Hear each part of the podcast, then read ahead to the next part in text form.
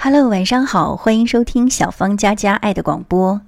今天我想和您分享刘墉先生写给孩子的成长书《靠自己去成功》当中的一篇《弹一架纸钢琴》。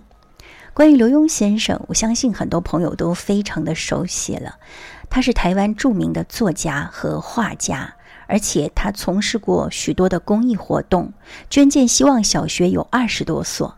他的孩子也是非常的出色，儿子刘轩是哈佛大学心理学的博士，女儿刘一凡十五岁就获得了美国总统奖，被美国常春藤大学录取。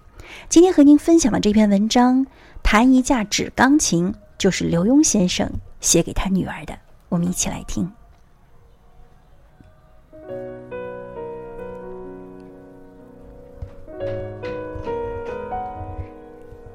今天中午在餐桌上，哥哥提到他的一个朋友，曾经为伟大的钢琴家霍洛维兹做过录音。当时斯坦威钢琴公司还特别运了一架最好的琴去给大师弹。然后哥哥形容斯坦威钢琴有多棒，说他哈佛的一位同学有一架十九世纪末的演奏琴。每个键轻轻按下去，就好像能挤出声音似的。你追着问：“那我们的琴呢？”哥哥一撇嘴说：“我们的如果轻轻按，声音就一下子不见了，怎么能和那种一架十五万美元的名琴相比呢？”当时我看见你露出失望的表情，才吃完饭。就见你坐在钢琴前，偷偷的弹着，又歪着头听，然后摇摇头，耸耸肩。爸爸把你叫过来，搂着你，问你为什么摇头。你先是不说，隔了好半天才讲，为什么斯坦威钢琴那么好，我们的琴就比较差？是不是我以后就练不好琴了？爸爸笑笑，告诉你，其实哥哥只讲了一半，他没有和你说他小时候是用的什么琴吧？你知道他最初弹的琴是不会出声音的吗？那只是一张印了琴键的纸，他只能在上面用手指比来比去。过了很久，爸爸才为他买了一架小小的风琴。那风琴先要不断的踩，打足了气儿，才能弹出声音，而且一下声音大，一下声音小。又过了两年，爸爸才凑足钱为他买了一架台湾造的最便宜的钢琴，他就是用那架琴打下的基础。哥哥后来不是考进朱丽叶音乐院的先修班，而且。在林肯中心开了毕业独奏会吗？哥哥也没说。霍洛维兹早年曾经蹲在斯坦威钢琴的工厂里打工。还有啊，你知道他那位拥有十五万美元名琴的同学，现在已经放弃音乐了吗？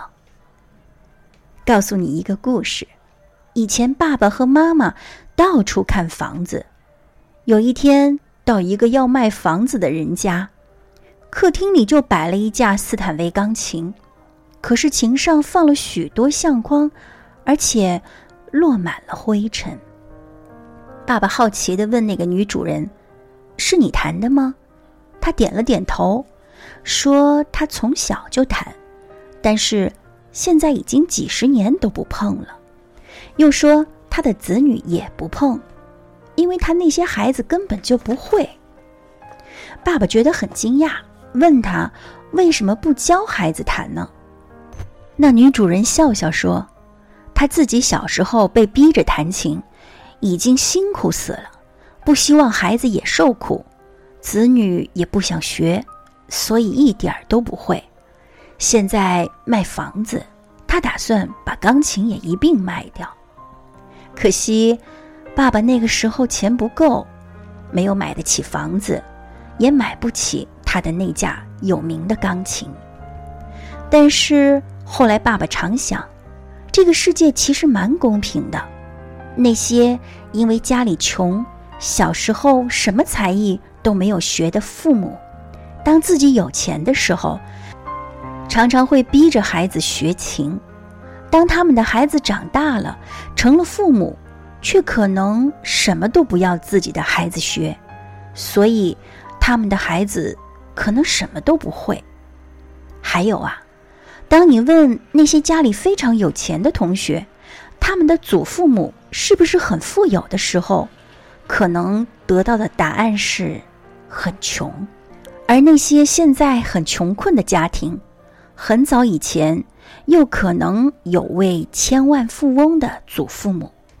这是为什么呢？因为穷孩子常常会特别努力，于是他自己小时候虽然三餐不济。却能让他的孩子生在富有的家庭，那些出身富裕的孩子又可能很浪费、不努力，结果用尽了家产，让他的下一代过得很穷。所以，弹一架纸琴的孩子，像你哥哥，如果努力，将来说不定自己能买下一架斯坦威钢琴。而那有斯坦威钢琴的家庭，后来却可能让孩子弹一架纸钢琴。可爱的女儿，你因为别人有名琴而羡慕吗？你因为同学家里有大大的花园和游泳池而自觉不如吗？你千万别这么想。你要想，你小时候没有的。将来能不能让你自己的孩子拥有？你更要想，今天如果拥有一架斯坦威，而你却不努力，又不教你的孩子努力，那斯坦威有一天也可能成为别人的。记住，弹琴的人比钢琴重要，自己的努力比继承的家产重要。那些拥有斯坦威的演奏家，有可能就是由一架纸钢琴开始的。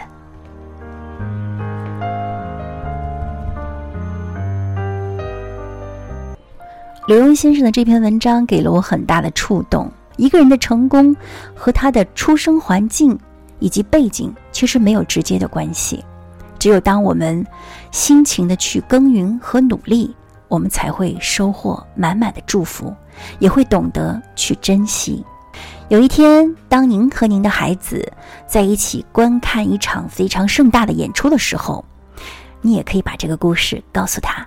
也许台上的那个人，就是从一架纸钢琴开始的。好了，今晚就是这样。这里是小芳佳佳爱的广播，更多节目欢迎您关注微信公众号“励志广播”。搜索“小芳佳佳”，如果你愿意听，我愿意一直陪着你，给你讲关于爱的故事。我们下期节目再会，拜拜。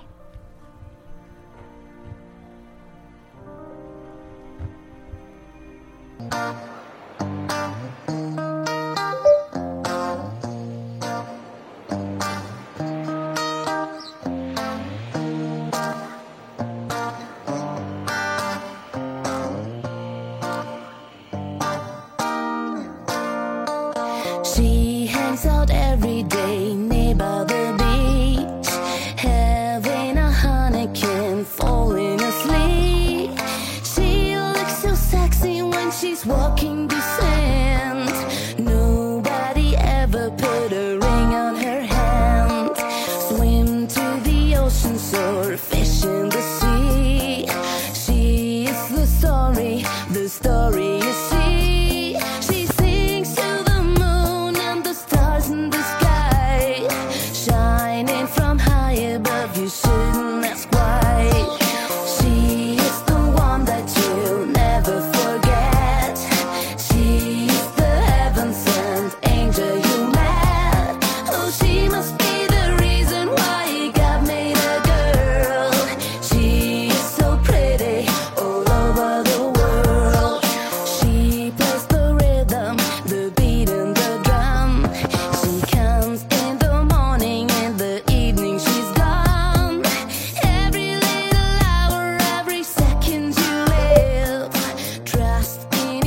eternity. That's what she